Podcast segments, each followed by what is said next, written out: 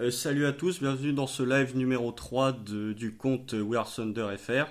Euh, je, m'appelle Constant, je suis tout seul pour effectuer le live aujourd'hui. Pierre n'est pas là, ne vous inquiétez pas, il reviendra euh, pour les prochains lives. Aujourd'hui, on est là pour parler de cette série de playoffs entre Thunder et Rockets. Cette série qui, qui excite pas mal de gens et durant laquelle on a vu trois matchs pour l'instant trois matchs qui étaient euh, plutôt intéressants avec différents enseignements. Donc on est là pour parler pendant une trentaine de minutes euh, de la série. Euh, je vais vous faire un court résumé des matchs au début et puis après je vais interagir avec vous si vous avez des questions ou sur des points que vous souhaiteriez soulever. donc voilà, on va débuter tranquillement. Donc trois matchs. les Rockets mènent pour l'instant 2-1 ce qui est plutôt mérité, je trouve, étant donné que euh, sur les trois matchs, les Rockets ont été euh, une meilleure équipe que nous, je pense.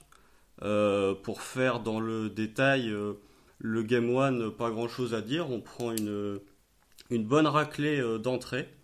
on fait un premier quart qui est plutôt correct avec de, où on parvient à résister aux Rockets, mais on prend un, un écart très vite en début de deuxième quart. On est à 15 ou 20 points de retard ce qui fait qu'on n'aura jamais réussi à, revenir.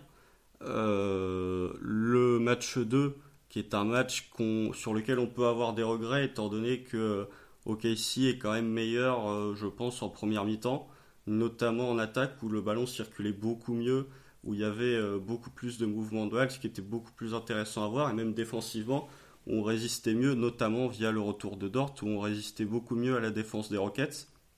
Après, Là où on a été euh, pas assez réaliste, c'est qu'en première mi-temps, on mène que de 6 points, alors que les Rockets manquent euh, leurs 15, 15 tirs à 3 points consécutifs. Donc à la mi-temps, on aurait peut-être dû avoir un peu plus d'avance et se retrouver peut-être à 13 ou 14.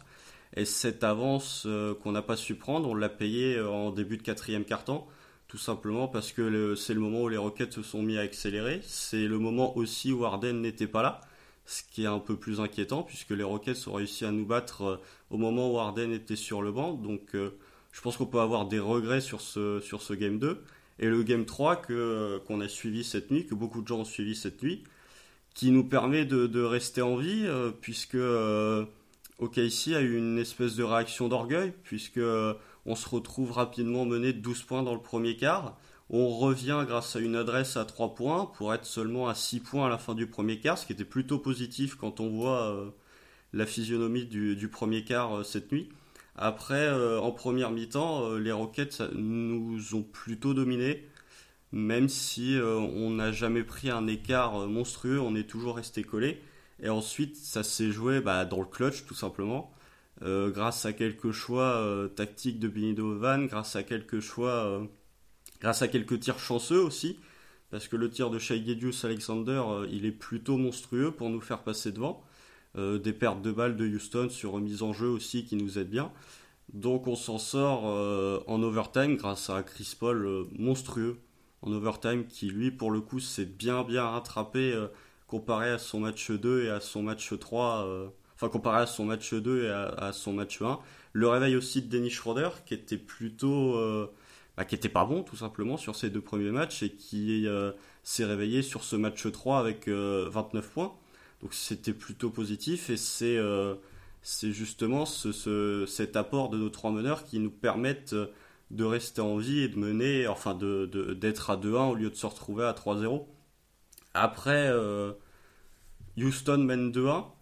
Comme je l'ai dit, c'est plutôt mérité.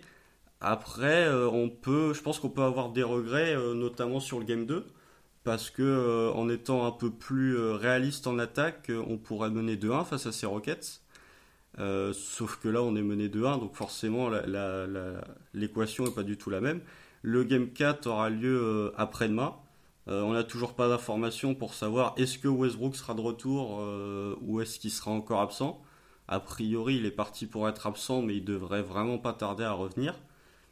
Donc euh, voilà, de, manière globale, pour donner mon avis euh, personnel, après euh, je vous laisserai donner votre avis, je suis plutôt surpris, pas tant du score parce que je pensais que Houston était favori, mais sur la physionomie parce qu'on a vu des Rockets qui nous ont posé énormément de problèmes, notamment défensivement. de 1, c'est le score logique. Hier, on gagne, mais on frôle la correctionnelle. On frôle la correctionnelle sur le game 3, je sais pas. on frôle la correctionnelle dans le premier quart parce qu'on n'est pas bon. Après, sur le reste du match, je trouve qu'on joue plutôt au niveau des Rockets et c'est la conclusion que je voudrais tirer de ces trois matchs, c'est que hormis le Game 1 où euh, effectivement on n'était pas du tout prêt à affronter cette équipe de Houston, tant offensivement que défensivement, euh, même Billy Donovan l'a dit en conférence de presse après le Game 1, euh, il s'attendait pas du tout à ce que Houston défende de cette façon-là. Ce qui est quand même un peu bizarre puisque Houston a fait que défendre en switch pendant toute la saison, donc bon, c'est un peu étrange. Mais sur le Game 2, hormis Struder offensif dans le quatrième quart, on est dedans on est peut-être même meilleur que les Rockets sur le game 2 et sur le game 3 bah, on le remporte effectivement grâce à quelques coups de chance mais aussi parce que euh, on a su réagir et on a su euh, proposer des solutions euh, on a su proposer des solutions face à cette équipe de Houston notamment au niveau des, line-up on va en revenir mais enfin on va revenir dessus mais le line-up avec les trois meneurs Dort en 4 et Galon en 5 bah, il a fait plus que le taf pendant la prolongation c'est ce qui nous permet justement de nous retrouver euh, à 2-1. Après, si on peut faire, si on peut tirer euh, des enseignements de cette série, euh, on peut voir qu'il y a plusieurs facteurs qui font que Houston se retrouve à 2-1. Et il y a un point que je voudrais souligner tout particulièrement, c'est la bataille au rebond. Alors on le sait très bien, Houston joue tout petit, donc effectivement c'est plus normalement OKC devrait dominer cette bataille au rebond, notamment avec Adams au poste 5. Ça, on va revenir sur l'utilisation de Steven Adams un peu plus tard. Euh, la bataille au rebond, au Game 1, OKC euh, domine Houston au rebond, 46 rebonds à 36, sauf que euh, les Rockets sont tellement adroits derrière l'arc et sont tellement adroits dans leur pourcentage au tir que cette bataille au rebond, elle pas servi à grand chose. Au Game 2, et c'est là où ça fait mal, on l'avait indiqué dans le récap, c'est qu'on remporte la bataille au rebond 48 rebonds à 41, mais on laisse 11 rebonds offensifs à Houston, et nous on n'en prend que seulement 8, ce qui n'est pas possible en fait. Euh, tu peux pas, euh, Houston joue tellement petit, Houston est la pire équipe au rebond offensif et au rebond défensif, tu peux pas laisser te battre en prenant plus de rebonds offensifs que toi. C'est un peu ce qui nous a handicapé au Game 2, il y a plusieurs actions, on a très bien défendu Houston, et au final on s'est quand même fait punir sur un rebond offensif depuis Jet Tucker ou sur un rebond offensif de Daniel House. Et sur ce game 3, donc le game que OKC remporte, on gagne la bataille au rebond, 54 rebonds à 46. Donc là, c'est plutôt intéressant. Mais par contre, la vraie stat, c'est qu'on a laissé seulement 4 rebonds offensifs aux Rockets, contrairement à 11 au game 2. Ce qui fait que euh, les Rockets, là, pour le coup, n'ont pas eu beaucoup de, rebonds offensifs qui les a empêchés bah, tout simplement d'avoir une deuxième chance en attaque. on le sait, euh, ces Rockets sont tellement performants en attaque que euh, si tu leur laisses une deuxième chance, c'est tout de suite beaucoup plus compliqué. Donc ça, c'est le point intéressant, c'est le point que je voudrais soulever. On va en parler quand on parlera des, des match-ups. Mais euh, OKC se doit de remporter cette bataille au rebond, et notamment cette bataille au rebond offensif, parce que euh, si on laisse Houston nous martyriser à 3 points, tout en leur laissant des rebonds offensifs s'il manque leur tir à 3 points, ça va pas être possible de, de pouvoir se battre sur cette série. Après, il y, a un autre point que je voudrais soulever euh, personnellement, c'est euh, l'adresse au tir. Euh, la défense de Casey commence tout doucement à se mettre en place face à cette défense des Rockets. Parce que au Game 1, Houston marque 123 points. au Game 2, Houston en marque 111. Et au Game 3, Houston en marque 107. Donc plus les matchs avancent, moins l'attaque de Houston est performante au niveau des points marqués, ce qui est plutôt bon signe. Là où nous, euh, on a marqué 108 points au Game 1, 98, ce qui est vraiment pas terrible au Game 2 et 119 sur le Game 3.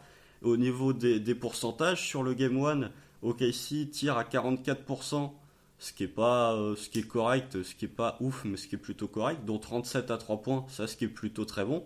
Par contre, sur le Game 1, Houston shoot à 48%, dont 38 à 3 points.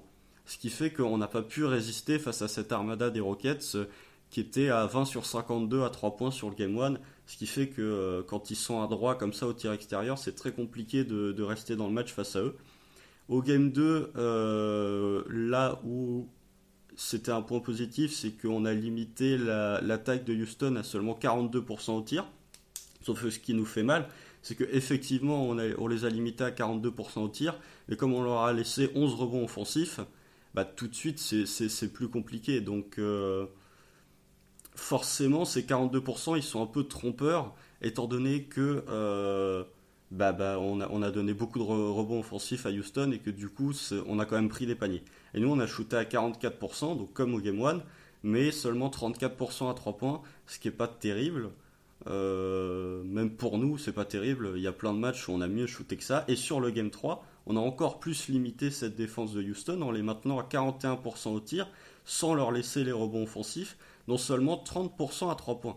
Là, pour le coup, c'est vraiment un point positif, puisque euh, on a très bien défendu Houston, on a très bien défendu la ligne à 3 points euh, globalement sur cette série, hormis le Game 1, et on leur a pas laissé les rebonds offensifs, ce qui nous a permis justement bah, de pouvoir sécuriser le rebond et de pouvoir limiter les Rockets à seulement 107 points, prolongation incluse, qui n'a pas dû leur arriver beaucoup de fois cette saison. Là où nous, au Game 3, au shoot à 44%, donc euh, sur les trois matchs au shoot à 44%, notre attaque est plutôt régulière, mais euh, c'est vraiment notre défense pour l'instant sur ces trois matchs qui fait... Euh, qui nous fait rester dans le match tout simplement. Au Game 1, on n'a pas su défendre Houston, bah, on s'est pris une raclée. Au Game 3, on a très bien défendu Houston, on a remporté le match. Donc c'est plus, euh, pour l'instant, c'est plus une match-up enfin défensive qu'offensive, puisque c'est notre défense qui nous permet de gagner des matchs face, à, face à ce Houston. Ce qu'on pouvait un peu prévoir, étant donné que si on s'était lancé dans une orgie offensive, on aurait beaucoup galéré face à cette équipe de Houston. Après, un autre point que je voudrais souligner, c'est les, les, pertes de balles. Là aussi, c'est un facteur important puisque au Game 1, OKC perd 12 ballons contre seulement 7 pour Houston. Il y a même euh, au Game 1, en première mi-temps, euh, Houston perd 0 ballon, ce qui n'était pas arrivé depuis 15 ans. Et ce qui est juste pas possible. Je veux bien que Houston soit une équipe qui fasse pas beaucoup tourner la balle, mais malgré tout, il faut quand même euh, les gêner, il faut quand même provoquer des pertes de balles. Donc au Game 1, 12 pertes de balles contre 7 pour Houston. Au Game 2, c'est pareil, 13 pertes de balles pour nous, seulement 7 pour Houston. Donc encore une fois, on n'a pas été assez agressif, on n'a pas assez provoqué les pertes de balles de chez Houston, ce qui nous coûte cher puisqu'au final on perd le match. Et sur le Game 3, là où c'est un point positif, c'est que effectivement, nous de notre côté, on a perdu 15 ballons, ce qui est encore trop. 15 ballons, c'est trop. On voit des pertes de balles qui parfois sont un peu stupides. Schroeder qui va tenter des passes un peu bizarres alors qu'il pourrait terminer au panier mais euh, ou Chris Paul qui parfois va avoir des pertes de balles inhabituelles. Mais par contre, le point positif sur ce Game 3, c'est que Houston a perdu 16 ballons. C'est-à-dire qu'ils ont, plus ils ont perdu plus de ballons au Game 3 qu'au Game 1 et au Game 2 cumulés. Ce qui est un, élément non négligeable euh, pour expliquer cette victoire au Game 3. Et euh, donc, on voit bien que quand on force Houston, enfin quand on force des pertes de balles du côté de Houston, bah forcément on se retrouve avec des, contre-attaques où la défense de Houston n'a pas le temps de se replier et nous on, nous, on en profite pour scorer euh, des points faciles. Et un autre point que je voudrais souligner, c'est les lancers francs. Puisque au Game 1, on a tiré 25 lancers francs, ce qui est correct, mais c'est pas non plus euh, fou. Au Game 2, on a tiré seulement 19 lancers francs, ce qui pour le coup était, est trop peu, surtout quand on voit la défense de Houston qui a beaucoup de mal dès qu'on s'approche du panier. Et là, au Game 3, le vrai point positif, c'est qu'on a, on a tiré 34 lancers. 34 lancers, c'est énorme. Alors, effectivement, notre adresse au lancer n'était pas terrible, puisqu'on n'était qu'à 67% au lancer hier. Mais juste de provoquer ces 34 lancers, c'est plutôt, euh, c'est plutôt une bonne chose, je trouve. Et c'est important face à cette équipe de Houston, puisque on, galère offensivement face à cette défense en switch de Houston, faut l'avouer, on a des difficultés offensives. Mais justement, si on peut combler ce manque offensif par des lancers, c'est parfait. Et c'est ce que j'aimerais voir sur les matchs d'après, c'est de voir une équipe qui continue à rester agressif, qui continue bah, typiquement de faire provoquer des fautes à Arden, ce qui fait que hier, euh, il joue pas euh, quasiment l'intégralité de l'overtime parce qu'il se retrouve avec 6 fautes. Et au Game 1 et au Game 2, c'était cas. Je crois qu'en première mi-temps, euh, il est toujours à 3 fautes, Arden. Sauf que sur le match 1 et le match 2, on n'a pas réussi à lui en faire provoquer plus. Là aussi, sur le match 3, on a réussi à le faire sortir. Donc, ce qui est un point intéressant. Donc, vraiment, continuer à provoquer des lancers, continuer à provoquer des pertes de balles du côté de Houston. Et on voit que si on arrive à équilibrer euh, les pertes de balles d'un côté comme de l'autre, tout en prenant plus de lancers francs, là, pour le coup, on a une vraie chance sur cette série. Et euh, on voit qu'en défense, on a souffert au Game 1 face à la défense de Houston, mais on n'a pas souffert sur le match 2 et sur le match 3. Donc on peut voir qu'on peut défendre cette équipe de Houston, hormis Jeff Green, parce que Jeff Green joue comme LeBron James, donc euh, on est incapable de le défendre. Mais euh, Harden est plutôt bien défendu, merci Lou Dort. Euh, Eric Gordon fait un très bon game one, mais il a des pourcentages catastrophiques. Je crois qu'il a 35% sur les trois matchs en cumulé, dont 25 à 3 points. Covington est bien muselé, PJ Tucker est bien muselé, donc vraiment on peut défendre cette équipe de Houston. Là où on peut défendre cette équipe de Houston là où on pouvait avoir des doutes. Par contre, euh, si on veut gagner, vraiment, va falloir euh, des progrès en attaque. Parce que euh, cette équipe de Houston, cette défense en switch de Houston nous, pose énormément de problèmes. Parce qu'on est une équipe qui fait pas beaucoup tourner le ballon. On est une équipe qui va plus jouer en pick and roll, qui va plus jouer en ISO, notamment avec nos trois bonheurs, avec Chris Paul, qui aime bien généralement jouer en ISO avec le pivot d'en face. Schroeder aime bien jouer en ISO. Shea aime bien jouer en ISO et cette défense en switch de Houston et le fait que PJ Tucker et Robert Covington notamment sont des, défenseurs qui sont très mobiles, bah, ça nous handicape grandement parce que euh, on peut pas euh, les décalages qu'on crée euh, habituellement, bah, on peut pas les créer avec ce, tiny ball de la part de Houston. Donc c'est plus compliqué. On a eu énormément de problèmes de rythme, notamment au game 1 et aussi un peu au, game 2 au moment où on a un trou d'air offensif, c'est-à-dire que bah on n'a pas mis de rythme, quoi. On a joué beaucoup demi-terrain, ce qui nous va pas forcément, puisque cette attaque de Houston sur demi-terrain, bah, elle peut switcher, elle peut se mettre en place et euh, ça nous crée des possessions plus compliquées. Là où on l'a vu euh, sur le game 2 et sur le game 3, là, dès qu'on met plus de rythme, bah forcément euh, on va avoir des paniers faciles et on va avoir des tirs un peu plus ouverts. Donc on peut poser plus de problèmes à cette défense de Houston. Après, voilà, c'est vraiment mettre du rythme. Je suis pas le seul à, en parler. Billy Donovan, bon, il lui a fallu un match pour s'en rendre compte qu'il devait mettre plus de rythme. Mais euh, continuer à jouer, à jouer vite, continuer à, dès qu'on a un rebond offensif, lancer une contre-attaque avec des guards qui, partent très vite de l'autre côté, quitte à, quitte à avoir juste Adams ou Gallo qui sécurisent leur rebond avec des, des, des guards qui s'en vont très vite, qui se projettent très vite vers l'avant. Après, euh, comme je l'ai dit, il euh, va falloir plus de mouvements de balle aussi. Je sais qu'OKC est une équipe qui fait pas beaucoup de mouvements de balle, mais on a vu euh, sur cette série, que, enfin sur ces trois matchs pour l'instant, qu'on avait besoin de, de, de, plus faire bouger la balle, qu'on avait besoin de, de, lancer des systèmes, parce que, oui, Florent, on va revenir sur Adams, mais on a, on a vu qu'on avait, on avait besoin de lancer des systèmes, on avait besoin de plus de mouvements de balle pour créer des problèmes à cette défense de Houston parce que sinon c'était pas possible qu'on pouvait pas euh, Houston est trop en place euh, défensivement pour euh, Houston est trop en place défensivement pour que on puisse les battre sur demi-terrain juste en jouant en ISO. Après on va passer plus au cas par cas. le point positif c'est nos trois meneurs. Alors effectivement ils font un game one qui est infect puisqu'il n'y a que Chris Paul qui sort un peu son épingle du jeu mais sinon, on a euh, Shea à, 8 points, on a euh, Schroeder qui a moins de 10 points aussi. Donc là, pour le coup, on s'est fait défoncer. Euh, sur le game 2, on a un Shea qui marque 31 points, mais Schroeder apporte pas. Chris Paul a été critiqué parce qu'il a pris des décisions un peu bêtes dans le quatrième quart au niveau de sa sélection de shoot. Mais bah, effectivement, il y avait juste Shea qui était impactant sur ce game 2 et ça suffit pas pour battre les Rockets. Et là, sur le Game 3, on a enfin eu nos trois meneurs performants, avec euh, nos trois meneurs qui sont à plus de, plus de 20 points. Euh, un énorme match de la part de Schroeder qui met 29 points, un énorme clutch de la part de Chris Paul et des énormes tirs de la part de Shea. Même quand on était en difficulté offensivement, c'était souvent lui qui marquait un panier, euh, qui marquait un panier pour nous donner un peu d'air. Et là, on a vu justement que quand ces trois meneurs étaient performants, on était peut-être même meilleur que les Rockets parce que pour le coup, on était beaucoup plus dangereux offensivement. On peut pas se permettre d'avoir euh, un guard euh, qui est pas bon. On est obligé d'avoir les trois qui sont bons. Ce qui montre qu'on a peu de marge mais, euh, face à cette équipe de Houston. Mais par contre, quand nos trois guards sont bons, vraiment, on peut leur poser plus que des problèmes. Après, pour passer aux autres joueurs, évidemment, comment ne pas souligner l'incroyable performance de Lugensdort, absent au Game 1 son absence s'est bien fait ressentir sur, son, sur, ce, sur, le, sur le Game 1 où on a pris une raclée offensive de la part de Houston. Dès qu'il est revenu au Game 2, bah tout de suite notre défense c'est plus du tout la même et notamment ce travail incroyable qu'il fait sur James Harden. Enfin, euh, je suis pas le seul à le souligner, tout le monde l'a remarqué. Euh, il fait un, travail incroyable sur Harden. Il, il mord pas à ses feintes, il reste devant. Euh, physiquement, il est, il est capable de le tenir. En vitesse, il est capable de le tenir aussi. C'est vraiment le, le, le, meilleur défenseur sur Harden.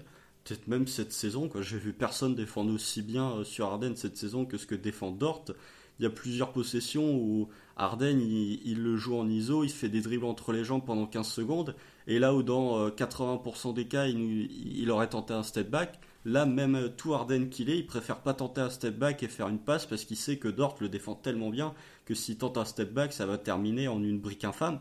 Donc vraiment la porte de Dort euh, et pas juste sur, euh, sur Arden. Le, ce qu'il fait au hustle euh, notamment au rebond. Enfin, hier, il termine avec 8 rebonds, et, ces 8 rebonds, ils sont importants. Hein. Quand Daniel House manque son lancer en toute fin de match, euh, Dort est là pour euh, sécuriser le rebond, etc. Donc vraiment, son impact défensif est incroyable, et pas juste en individuel sur Arden. Il rend la tâche beaucoup plus simple aux autres joueurs.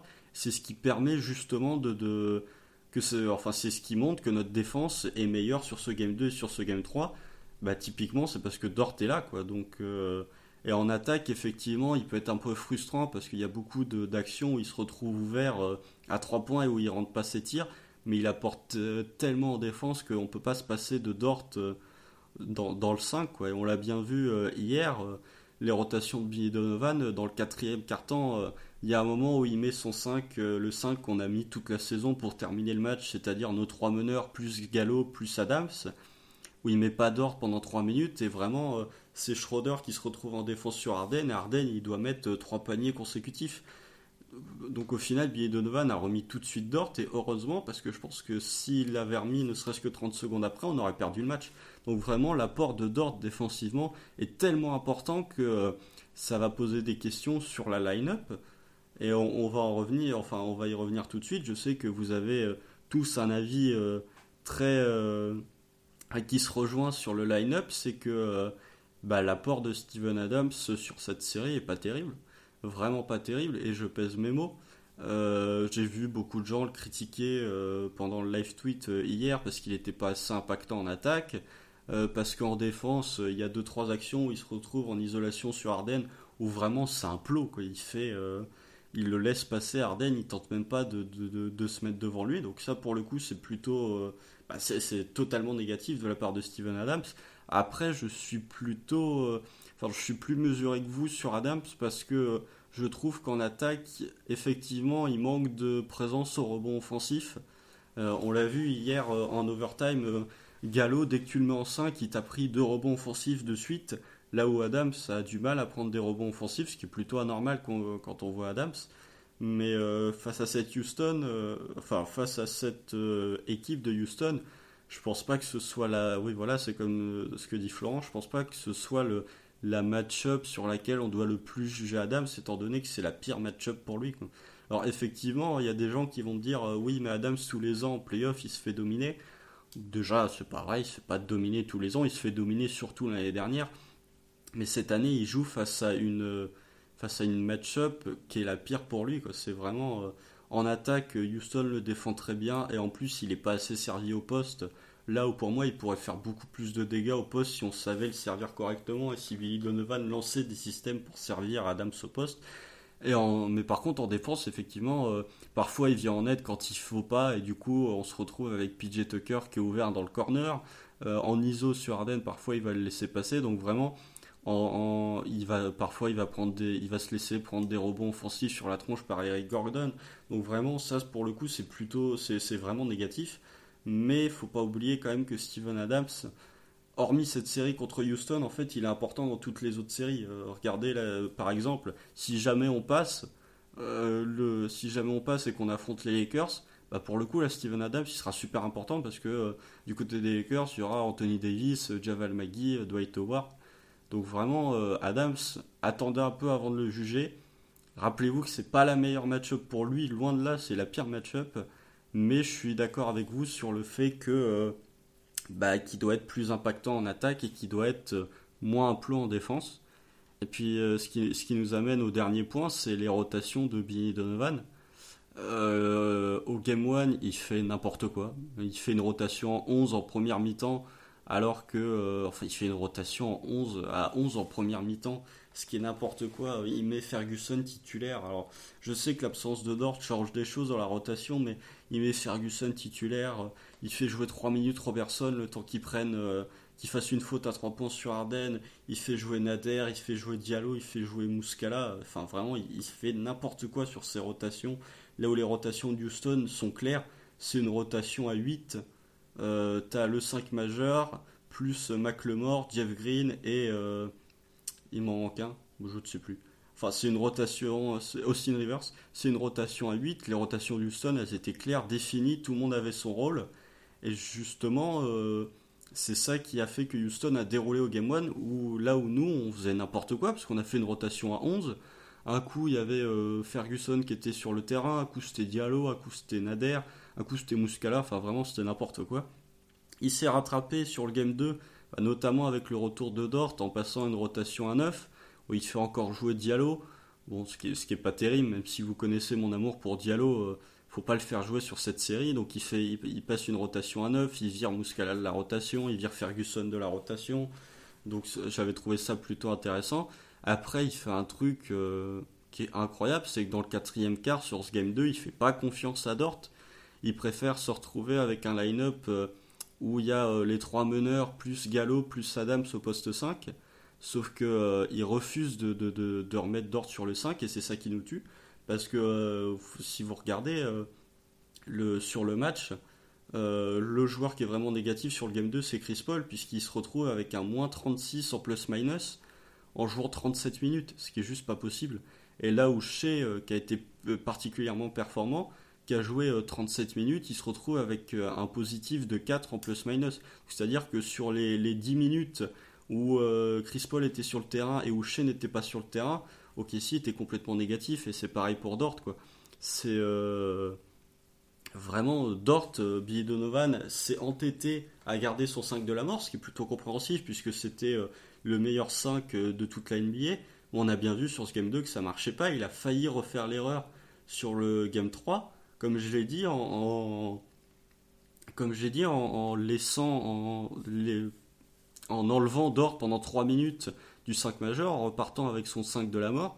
Et c'est à ce moment-là on a pris le run parce que on n'a pas pu défendre sur, euh, on n'a pas pu défendre sur Arden. Donc euh, Billy Donovan, clairement un manque d'adaptation. Et la seule adaptation qu'il fait, bah, c'est en fin de match où enfin il se décide à jouer un peu small ball, c'est-à-dire en mettant nos trois meneurs plus euh, Dort en 4, ce qui est très intéressant Dort, euh, en 4, parce qu'il est tellement physique que tu peux lui faire poser des écrans euh, comme le fait Adams. On le voit sur le tir de, de Shea pour nous faire passer devant en toute fin de match, juste avant l'overtime. Euh, OKC était déjà dans 5 avec Dort en 4 et Gallo en 5. Qui c'est qui fait l'écran pour Chris Paul? Bah, C'est Dort. Donc Dort, c'est tellement physique que tu n'as même pas besoin d'avoir Steven Adams pour poser des écrans tu peux juste avoir Dort qui pose des écrans en ayant Gallo qui joue 5. Donc forcément, là, tu augmentes ton spacing. Ça devient beaucoup plus compliqué pour la défense de Houston puisque tu as quasiment 5 joueurs qui peuvent tirer. Tu as 5 joueurs qui peuvent jouer balle en main puisque Dort peut très bien jouer balle en main. Donc là, tout de suite, c'est plus difficile pour la défense de Houston de s'adapter. Après, euh, au niveau de ses rotations, sur le Game 3, Billy Donovan a fait quelque chose que j'avais réclamé moi dans la preview, c'est qu'il tourne à 8. Là, et je pense que ces rotations ne bougeront pas euh, jusqu'à la fin de la série, c'est qu'il tourne à 8. C'est-à-dire le 5 majeur, plus Schroeder, plus euh, Nerlens Noël, qui a un temps de jeu vraiment limité, plus euh, Baisley. Pour moi, c'est la meilleure rotation. Tu as tes 8 meilleurs joueurs de la saison. Euh, t'as Schroeder qui est le meilleur sixième homme. T'as Nerlens Noël qui, même s'il vient un début de série compliqué, peut t'apporter quelque chose. Et t'as Baisley qui, on l'a vu sur le match 1, sur le match 2 et sur le match 3, même s'il joue pas assez à mon goût, peut apporter vraiment des choses intéressantes sur certaines séquences. Donc euh, voilà, après au niveau de l'adaptation de Billy Donovan, je euh, je suis pas convaincu, contrairement à beaucoup, euh, contrairement à, beaucoup d'entre vous, je suis pas convaincu qu'OKC sur le Game 4 doit directement jouer avec un 5 où tu as Dort en 5 et enfin Dort en 4 et en 5. Je suis pas sûr qu'on doit jouer directement small ball Euh, je pense qu'il faut quand même garder Adams. De toute façon, quand tu tournes à 8, avec, euh, quand tu tournes à 8 on va être obligé de donner du temps de jeu à, Steven Adams et on va être obligé de donner du temps de jeu à Nerlens Noel. Alors peut-être pas donner 39 minutes à Adams comme on l'a fait euh, sur ce Game 3, mais au moins lui donner une trentaine de minutes parce que tu peux pas faire jouer Dort 45 minutes, tu peux pas faire jouer Gallo 42 minutes non plus. Donc il y, a forcément des moments où bah, tu vas avoir besoin de de, de, tes pivots. Quoi. Donc, euh, et même euh, sur, sur l'overtime, effectivement, notre 5 euh, en jouant petit nous a été plutôt. Bah, nous a apporté quelque chose puisqu'on a vu. on vu Gallo prendre des rebonds offensifs, mais je ne suis pas convaincu que sur un match entier, Gallo il va prendre 7 rebonds offensifs sur Houston. Je pense que vraiment hier il est chanceux entre guillemets parce qu'il prend deux rebonds offensifs en 15 secondes, il prend deux rebonds offensifs sur la même possession. Après, est-ce que ça se reproduira? Je suis pas convaincu. Donc euh, moi, je serais partant déjà de garder euh, notre 5 majeur de base avec euh, Chris Paul, Shea, Dort, Gallo et Adams. Par contre, effectivement, comme vous, partir sur des séquences un peu plus longues où tu te retrouves avec soit Baisley en 5, soit Gallo en 5 juste pour voir, quoi. Au moins tenter ce que Billy Donovan n'a quasiment pas fait sur ces trois matchs, quoi. Même quand on était à moins 15 ou même quand on a eu un trou d'air offensif, Billy Donovan, il a jamais tenté euh, un 5 petit. Il a fallu que Adams euh, ait Bobo au genou pour qu'il décide enfin à tenter un, 5 petit. Donc, c'est des rebonds off comme Houston, vu que personne boxe au rebond, c'est plus simple de les surprendre. C'est plus simple de les surprendre, oui, mais est-ce que ce sera vraiment. Est-ce que tu vas les surprendre sur tout un match au point de dominer la match-up au rebond offensif? Je pense pas. Je pense que euh, hier, euh, tu vois les. Bizarre que Adams n'arrive pas à s'imposer face à la, raquette des Rockets. Oui, bah c'est bizarre, mais après. Euh, Adams, je pense que pour vous, les Rockets, Adams, c'est plutôt une bénédiction, étant donné que c'est pas le joueur le plus doué en attaque. Vous pouvez le défendre ou vous pouvez même vous permettre de lui laisser quelques dunks sans que ça vous dérange trop. Là où par exemple face à un, Anthony Davis, euh, ça serait beaucoup plus compliqué. Après Adams, euh, je sais pas, je, c'est vraiment, je pense que si on veut, enfin si on remporte cette série, euh, Adams peut avoir sa part de, peut avoir du crédit si on veut remporter cette série. Si on se retrouve avec un gros Adams dominant, ce qui me paraît effectivement de moins en moins probable, euh, si Adams est dominant face à cette raquette de Houston et que nos guards sont toujours aussi efficaces qu'au Game 3, bah on va les dominer. Mais effectivement, euh, c'est pas le cas et euh, ce qui devrait apporter en attaque pour combler ses lacunes en défense, bah, il les apporte pas. Donc effectivement, autant tenter Gallo en 5, quitte à jouer bah, limite plus petit que les Rockets parce que notre trio de 3 meneurs plus Dort en 4, c'est limite plus petit que le 5 majeur des Rockets. Donc, euh, quitte à jouer, euh, à tiny balliser les Rockets, euh, autant essayer. Après, pour revenir sur ce, sur ce Game 4, après je prendrai vos questions. Sur le reste de la série, la, question qui se pose, c'est quand est-ce que Russell Westbrook va revenir? Rockets Nation, si tu es encore là, je veux bien que, si tu as des infos, je veux bien que tu me les donnes parce que moi j'en ai pas.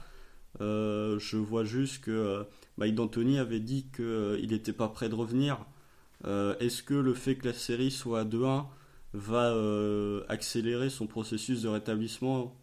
Et fait qu'il peut revenir euh, après sans Adams vous pourrez plus contenir Arden et Russ bientôt à l'intérieur je pense je sais pas parce que quand tu vois comment comment Dort défend Arden les pénétrations d'Arden elles sont systématiquement bien défendues par Dort hein.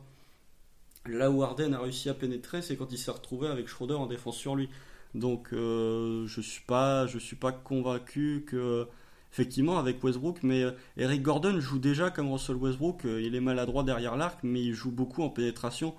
Donc le Eric Gordon joue quasiment comme Westbrook donc on peut voir déjà comment ça pourrait jouer comment comment pourrait jouer Houston quand Westbrook va revenir. Et donc je ne sais pas quand est-ce qu'il va revenir, est-ce qu'il va revenir pour le game 4, est-ce qu'il va revenir pour le game 5 on ne sait pas. Donc, euh, moi, je serais tenté de dire qu'il va pas jouer sur ce Game 4 étant donné qu'on n'a pas d'infos. Après, s'il revient sur ce Game 4, ça va changer, euh, ça va changer beaucoup de choses puisque euh, bah, Houston va pas jouer avec 5 extérieurs capables de tirer derrière l'arc comme ils le font actuellement, mais vont jouer avec 4 extérieurs capables de tirer, plus Westbrook. Donc défensivement, ça peut changer beaucoup de choses. Après, pour le reste de la série, je sais pas ce que vous en pensez, mais bah, le, Game 4, c'est quasiment un Game 7, quoi, puisque le, la dernière fois qu'OKC a remporté un Game 4 dans une série de playoffs, c'était face aux Warriors en 2016. C'est pour vous dire si ça commence à remonter. Euh, que ce soit en 2017, en 2018 ou en 2019, OKC s'est systématiquement retrouvé mené 2-1. Et euh, à chaque fois, OKC n'a pas su remporter le Game 4 pour revenir à égalité. Après, euh, sachant que c'est une saison un peu spéciale, est-ce qu'on va déjouer les pronostics en prenant ce Game 4 et en revenant à 2-2 et en relançant complètement la série? Je sais pas, peut-être. Euh, en tout cas, je l'espère. Après, euh, c'est sûr que cette fin de Game 3, euh, avec cette victoire qui vient un peu de nulle part, faut, faut l'avouer, à 50 secondes de la fin, on est mené de 5 points. Donc vraiment, cette victoire, elle sort un peu de, de, nulle part. Elle nous est un peu donnée par les Rockets parce qu'ils perdent un ballon n'importe comment sur une remise en jeu. Donc vraiment, cette victoire c'est peut-être la victoire qu'on avait besoin dans le clutch pour nous mettre un peu dans, la série et pour rebooster un peu cette équipe. Et peut-être qu'au gagne plate, on va être tellement boosté qu'on va euh, parvenir à égaliser. Après, on verra ça euh, après-demain. Mais je ne suis pas convaincu parce que je pense que euh, Eric Gordon à un moment va se réveiller parce qu'il est, il est vraiment infect sur le game 2 et sur le game 3. Je pense qu'il va se réveiller. Ross va revenir aussi, donc ça va être compliqué. Après, est-ce que Jeff Green continuera de jouer comme LeBron James? Je sais pas, je l'espère pas parce que je commence à en avoir marre. Mais euh, cette équipe de Houston qui est déjà euh, qui est plutôt maladroite sur son adresse extérieure, suffit qu'il y ait un match où elle se mette à tout rentrer. Et là, euh, pour le coup, on va pas pouvoir les défendre, on va se retrouver mené 3. Donc je suis pas hyper confiant pour la suite, mais ce Game 3 m'a redonné un peu d'espoir et m'a montré que on pouvait au moins concurrencer cette équipe de Houston. Donc voilà, j'ai euh, assez parlé pendant assez longtemps. Maintenant, si vous avez des questions, n'hésitez pas à les poser. Euh, je vais y répondre. On va se garder 5-10 euh, minutes pour répondre avec, à vos questions et puis ensuite on va y aller tout doucement. Donc si vous avez des questions, n'hésitez pas.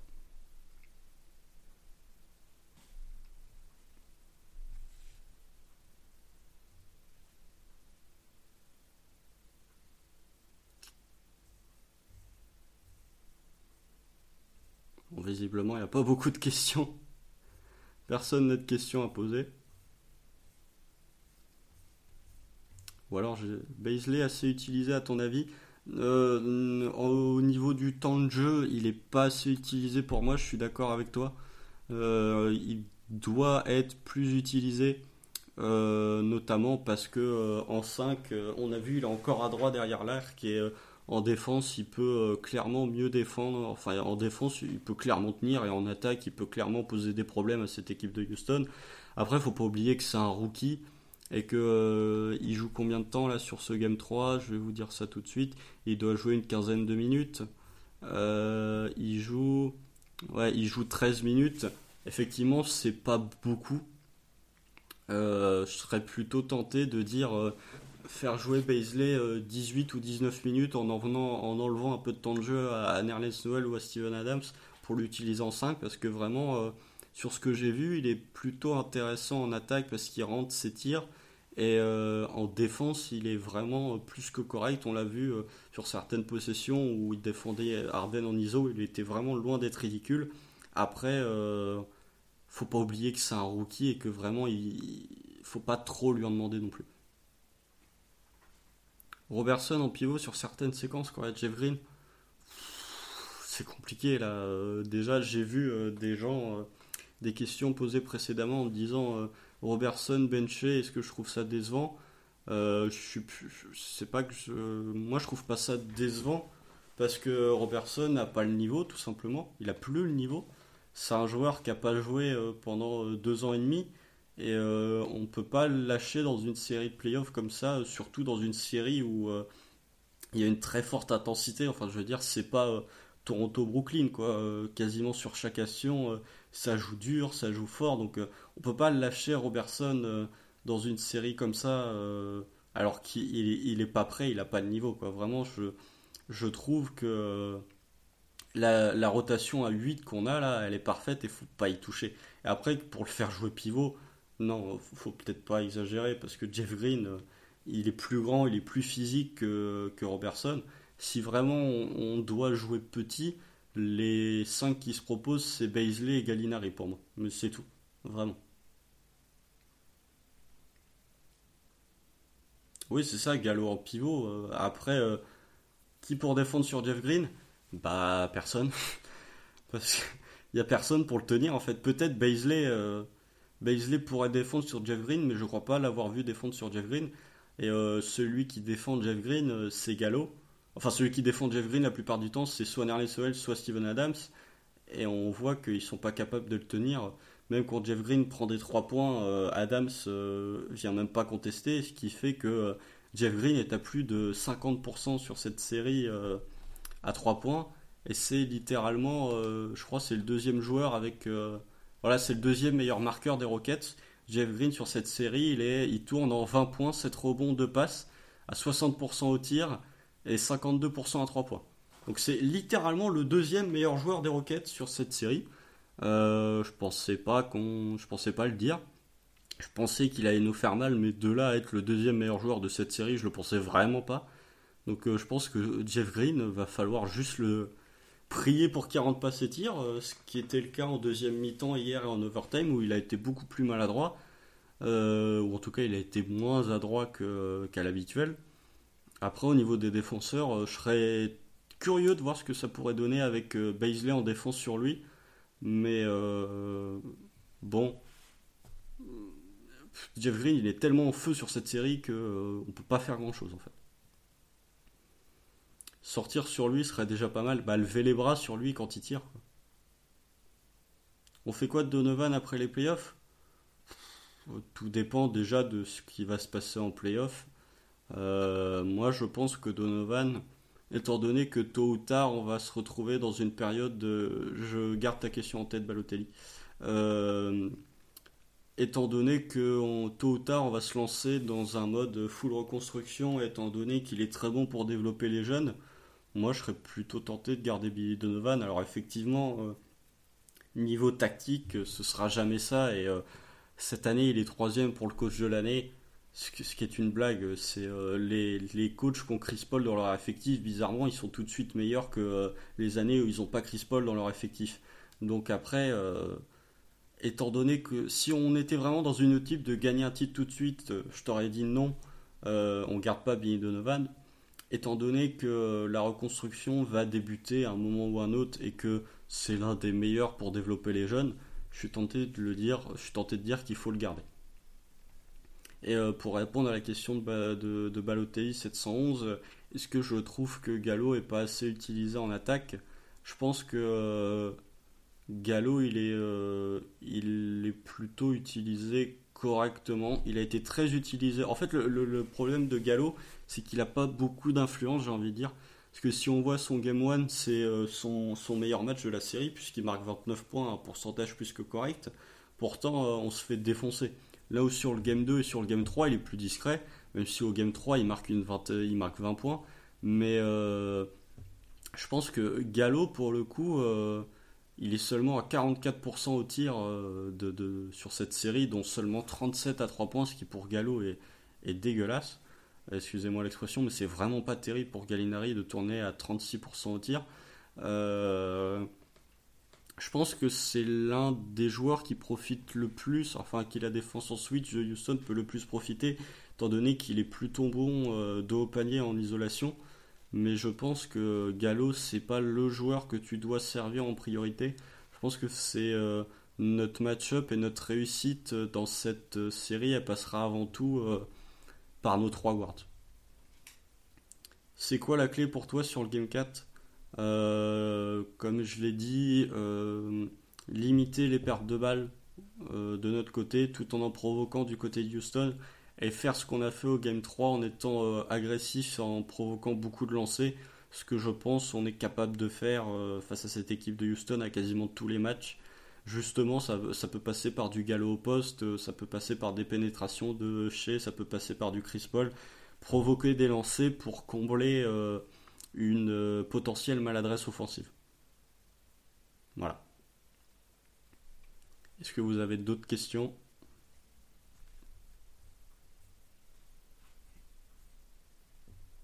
C'est quoi le plafond de loup à ton avis? Euh, Le plafond, euh, je, je sais pas. Déjà ce qu'on voit, euh, déjà ce qu'on voit, c'est très fort. C'est hier, je, le tweetais presque en rigolant pendant le, live tweet, mais en une saison, le mec est passé de non drafté à quasiment Marcus Smart. En défense, c'est incroyable. Il a déjà le niveau défensif pour être dans une All Defensive Team l'année prochaine. Donc vraiment en défense, c'est plutôt incroyable ce qu'il fait.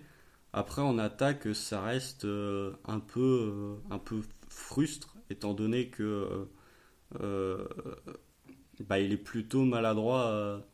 il est plutôt maladroit en attaque. ses tirs sur cette série rentrent pas, mais je pense que sa mécanique est loin d'être la pire, donc il sera capable de les rentrer tôt ou tard. Donc vraiment, pour moi, c'est un, un Marcus Smart ce qui est déjà très bien hein, d'avoir Marcus Smart dans, cette équipe, c'est-à-dire euh, candidat à la euh, First All Defensive Team euh, bah, tous les ans, quasiment candidat DPOY, tout en tournant à des pourcentages très corrects à 3 points et en étant vital pour une équipe, en étant le meilleur défenseur d'une équipe, tout en étant capable de sanctionner derrière l'arc et de créer de temps en temps pour les autres. Donc c'est vraiment très bien, surtout pour un joueur non drafté. Je pense qu'il y a, il y a plein d'équipes qui se mordent les doigts euh, de ne pas avoir drafté Lou Dort. Est-ce que vous avez d'autres questions? J'ai vu une question qui est revenue. Euh, plus ça va, plus je vois en mode Lou tu lui donnes le ballon, il va shoot. Oui, à part que Shea défend euh, beaucoup plus que Lou Will. Hein. Faut, pas, faut pas exagérer. Mais effectivement, je pense qu'on en reparlera quand on fera des lives un peu plus centrés sur l'avenir de Casey, mais euh, le chez je le vois de plus en plus comme un poste 2 et pas comme un poste 1, vraiment un poste 2 scoreur à la CJ McCollum, à la Bradleyville, pas dans le même registre, mais dans vraiment un poste 2 qui, qui, qui, qui va scorer et qui va, euh, qui va plus euh, créer pour lui que créer pour les autres. vous pensez quoi du niveau d'Arden? Je pense que Arden Effectivement, il a mal, il s'est fait bobo à l'épaule hier, mais rien de très grave. Je pense que Arden, heureusement qu'il y a Lou Dort, parce que sinon il nous ferait une série de malades. Arden, sur cette série, il tourne à. Euh, enfin, sur ces trois matchs, il est en 32 points, 8 rebonds, 7 passes, à 44% au tir, ce qui est dans ses moyennes au tir, mais seulement à 29% à 3 points. Heureusement que, euh, que est là pour le défendre, parce qu'on voit. Euh, même Schroeder qui a réussi à le tenir. Euh, même Schroeder qui a réussi à le tenir pendant, euh, enfin en saison régulière, n'arrive plus à le tenir. Donc heureusement que, que. Sinon, il ferait une série de, de fous. CP8, t'en penses quoi? Il fait un bon game 1. Il est quasiment en triple-double. Il fait un game 2 qui est euh, infect, où il fait pas les bons choix. Et il fait un game 3. il fait un game 3 monstrueux. Son overtime est incroyable le kick out euh, le kick out sur euh, enfin le kick out pour chez euh, pour nous faire passer devant à 13 secondes de la fin il est incroyable. Vraiment j'ai l'impression qu'il en fait plus une affaire perso. Sur le game 2 oui t'avais l'impression qu'il avait envie de, faire tout par lui-même. Sur le game 3 je, trouve pas.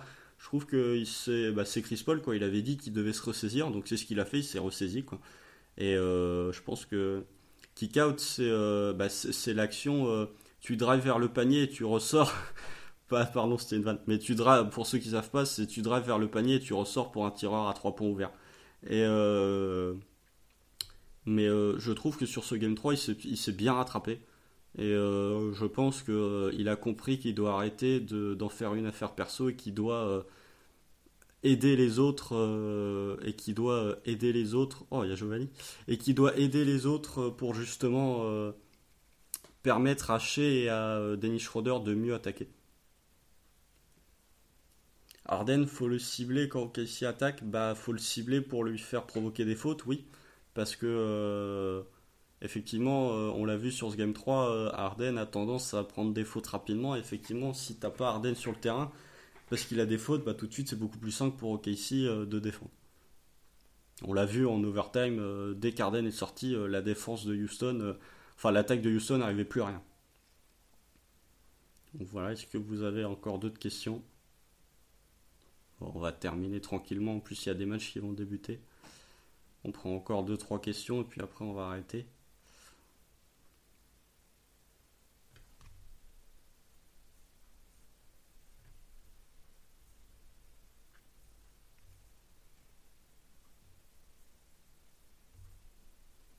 Plus l'air d'avoir de questions. Ah, Goûtez-moi la racaille Texan hors de ces playoffs.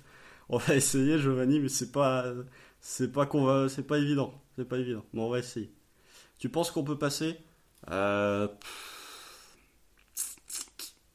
je, je, je, je, sais pas. Franchement, je sais pas. J'ai des doutes sur le fait qu'on passe. Euh... En fait, on est mené 2-0. Ça veut dire que si on passe, on doit mettre un 4-1 aux Rockets. Je sais pas si on peut gagner 4 des 5 prochains matchs ou là pour le coup si on peut gagner 3 des 4 prochains matchs, ça me paraît un peu compliqué. Je pense que je pense vraiment qu'on a moyen de, de, revenir à 2-2 mais qu'après euh, on va craquer euh, peut-être sur un sur un sur un game sur un game 5 ou sur un game 6. Effectivement, on a les moyens de passer mais est-ce qu'on va passer? Je suis pas convaincu. Vraiment, je suis pas convaincu mais euh, on peut revenir à 2-2. Mais après, euh, Westbrook risque de revenir, euh, ça, va être vraiment compliqué.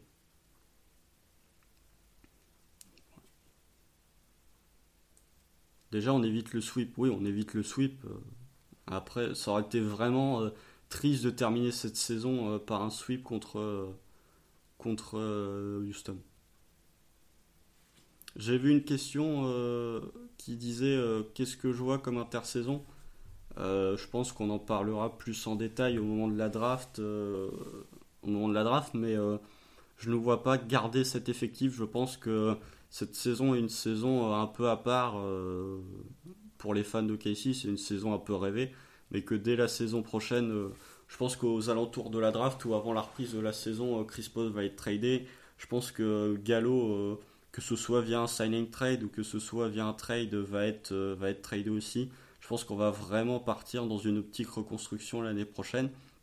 Peut-être qu'on va trader, euh, j'en ai parlé, peut-être qu'on va trader euh, Chris Paul au contre le pick 8 et que du coup on se retrouvera avec, on se retrouvera avec un jeune joueur talentueux en plus à développer. Mais pour moi, Chris Paul va, va et doit partir étant donné qu'on doit on doit défendre Chris Paul. Enfin, Chris Paul, il fait sa, sa cote sur le marché. Euh, je pense pas qu'elle sera euh, plus élevée que ce qu'elle est actuellement. Donc euh, autant en profiter. ça sert à rien de garder Chris Paul deux années de plus. autant le trader si on peut avoir quelque chose de potable en retour. Schroeder aussi peut être tradé, tout à fait. Schroeder peut être tradé. lui, pour le coup, il a une cote qui est monstrueuse sur le marché. Il a un salaire qui est pas trop élevé à, à 15,5. Après, il rentre dans sa dernière année contractuelle. Donc, euh, est-ce que des équipes vont se dire euh, je, je, vais trade pour Schroeder euh, tout en prenant le risque de le perdre l'année prochaine à la free agency? Je sais pas, mais si puis suit, c'est notre coach, il faut qu'il reste. Je suis pas convaincu. tu considères quoi comme lock? Le trio chez Dort, Baisley, je pense que c'est les trois qui bougeront pas. Euh, vraiment, euh, le chez, bon, bah, c'est euh, peut-être pas notre futur franchise player, mais c'est un joueur calibre All-Star. Donc clairement, il peut tenir. Après, Dort, vu le contrat et vu le, vu, vu le contrat et vu ce qu'il apporte, pour moi, c'est un lock. Et Baisley a un potentiel qui a l'air d'être tellement impressionnant, il est tellement jeune que pour moi, c'est les trois joueurs de ton effectif actuel sur lesquels tu dois construire. Vraiment. Gallinari fait une très belle saison, ce serait dommage de le perdre. Il fait une très belle saison, oui, mais après, euh, en quoi il sera utile dans les années à venir, Gallinari Est-ce que avec cet effectif-là, tu gagnes pas un titre? Enfin, tu vas pas gagner un titre euh, avec ce coach-là non plus. Donc, euh, autant trader Gallinari, autant faire un signing trade pour Gallinari pour l'envoyer, je sais pas, à Dallas ou à Miami par exemple, en récupérant encore des pics de draft ou encore récupérer des jeunes à talent plutôt que de le garder un an, euh, qu'au final il serve à rien. Je veux dire, euh, l'année prochaine, on peut se retrouver avec le même effectif et euh, pas aller en playoff parce que les Warriors vont faire une saison de malade, parce que les Wolves vont être mieux, parce que Portland va mieux jouer, etc. Donc vraiment, je vois pas l'intérêt de garder Gallo. garder Chris Paul encore, je peux comprendre, le garder une année de plus pour dire tu restes une année pour former encore un peu plus les jeunes, mais Gallinari, je vois pas l'intérêt de le garder. Surtout là, enfin Gallinari, Gallinari en NBA en 2020, tu as quasiment toutes les équipes qui le veulent. Donc autant soit faire un sign trade, soit euh, le perdre. Et même pour lui, je pense qu'il voudra aller dans une équipe qui voudra gagner le titre plutôt que de rester dans cette équipe de KC où ton plafond c'est maximum une demi-finale de conférence. Est-ce que Shai va accepter de faire partie d'une équipe qui vise pas le titre à moyen terme? Shai, euh, enfin Shai, je pense qu'il est capable de, euh, pour ceux qui ont écouté le, de, enfin, le podcast du Vosges avec Shea, lui, il est très content pour l'instant de Casey. Je pense que Shea, il, est conscient que ça va être le patron d'une équipe qui sera certes en reconstruction, mais euh, euh, vu les pics de draft qu'on a, plus, enfin, vu tous les, les, les, les assets qu'on a, on est capable de faire une reconstruction accélérée. Par exemple, exemple totalement pris au hasard, on est capable de on est capable de, de, si un All-Star, euh, par exemple, Bradley Bill ou, autre, euh, est plutôt, euh, enfin, est mécontent et demande un trade, bah, on peut très bien offrir je ne sais combien de nos pics de draft qu'on a pour aller les récupérer et du coup avoir une reconstruction un peu accélérée parce que tu as déjà un, joueur All-Star dans ton effectif. Après, chez, dès l'année prochaine, en fait, il, peut avoir les stats d'un joueur All-Star. Effectivement, il sera peut-être frustré parce que les résultats seront pas les mêmes que cette saison mais euh, faut qu'ils comprennent que c'est un, processus plutôt moyen-long terme. Et euh, le, management d'OKC, de toute façon, même si ça prendra quelques années, fera tout pour bien l'entourer. Je vois bien que... Oui, bah Florence, c'est ça. Hein. Le S'il y a un éventuel trade contre les Knicks, après, il faudrait demander au compte faire des Knicks. Je ne suis pas sûr qu'ils acceptent. Mais moi, vraiment, ce serait... Euh, le pick 8, le 8 d'Enix avec Julius Randle et Kevin Knox contre Chris Paul. Vraiment, si on récupère ce, ces assets-là pour Chris Paul, déjà ce serait inespéré. Euh, euh, ce serait inespéré par rapport à ce qu'il valait quand on l'a récupéré il y a un an et euh, on récupérerait un jeune, un potentiel avec Kevin Knox et un pick 8 ou dans une draft où il y aura beaucoup de joueurs qui seront piqués bas mais qui seront peut-être meilleurs que des joueurs de loterie. Clairement. Donc voilà. Je vais prendre une dernière question s'il y en a une, et puis après on va s'arrêter là, parce que j'avais dit 30 euh, minutes, au final ça fait une heure. Euh, qui peut prendre le salaire de Chris Paul dans la ligue? Bah, ça dépend comment sera fait le salary cap, mais euh, avec la pandémie, peut-être que le salary cap sera plus bas que, que les autres saisons qu'il était prévu cette année, mais je pense qu'une équipe comme les, bah, comme les Knicks, on en a déjà parlé, mais les Knicks, ils ont très envie de prendre Chris Paul et eux, pour le coup, ils ont le salary cap, euh, enfin, ils ont le, cap space pour pouvoir euh, encaisser le salaire de Chris Paul. Pour moi, vraiment, il n'y a, que deux équipes qui peuvent euh, se positionner sur Chris Paul et qui devraient se positionner sur Chris Paul.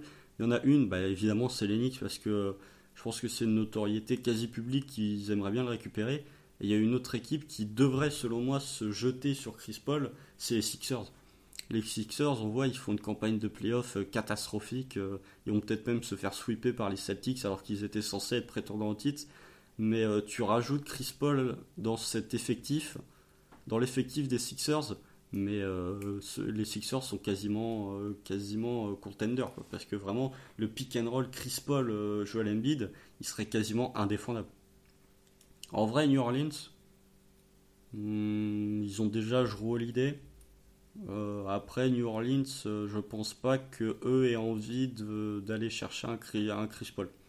Pour le coup, vraiment, il euh, n'y a que les Knicks qui se sont manifestés sur le fait qu'ils aimeraient bien le récupérer. Il y a pour moi l'équipe vraiment qui devrait aller faire un run pour aller chercher Chris Paul, ce serait vraiment Philly. Après, au niveau des, assets qu'on pourrait récupérer, euh, ça voudrait dire récupérer le contrat Ford ou récupérer le contrat de Tobias Harris. C'est vraiment pas terrible. Mais euh, si on peut récupérer euh, des pics de draft avec, ça sera intéressant. Après, au niveau des salaires, Philly peut pas encaisser un dollar de plus. Le salaire de Chris Paul est très élevé, donc ce serait compliqué de, monter un trade avec les Sixers pour Chris Paul. Mais pour moi, il devrait vraiment l'envisager. Donc voilà, je pense qu'on va s'arrêter là. merci à tous de m'avoir suivi pour ce live un peu spécial étant donné que j'étais un peu tout seul. C'était pas évident de, faire ça tout seul, de, parler tout seul, mais j'espère que ça vous a plu. on se retrouve la semaine prochaine euh, bah, on se retrouve déjà en live tweet pour, euh, pour le, Game 4, le Game 5 et espérons un Game 6, voire un Game 7. Euh, pour un Game, s'il y a un Game 6 ou s'il y a un Game 7, j'ai peut-être une idée, il faut que j'en parle avec les autres membres de l'équipe, mais peut-être le commenter sur Discord avec vous. Ça pourrait être intéressant s'il y a un Game 6 ou s'il y a un Game 7. et puis voilà, on se retrouve pour les live tweets. le replay pour ceux qui l'ont manqué bah, est disponible instantanément sur Periscope. Euh, je le posterai euh, sur Ocha et sur YouTube d'ici une heure, une heure et demie. Et puis voilà, euh, on se retrouve. N'oubliez pas de nous abonner, enfin n'oubliez pas de vous abonner au compte We Thunder si c'est pas fait. N'oubliez pas de vous abonner à mon compte @consconslubin si vous avez envie, même si c'est pas très intéressant. Et, et puis voilà, je vous dis, oui on est trois sur le compte Florent, il y a Morgane, Pierre et moi. Et puis voilà, je vous dis au revoir. Euh, bonne chance aux fans du PSG s'il y en a. Et puis on se dit à très bientôt. Allez, ciao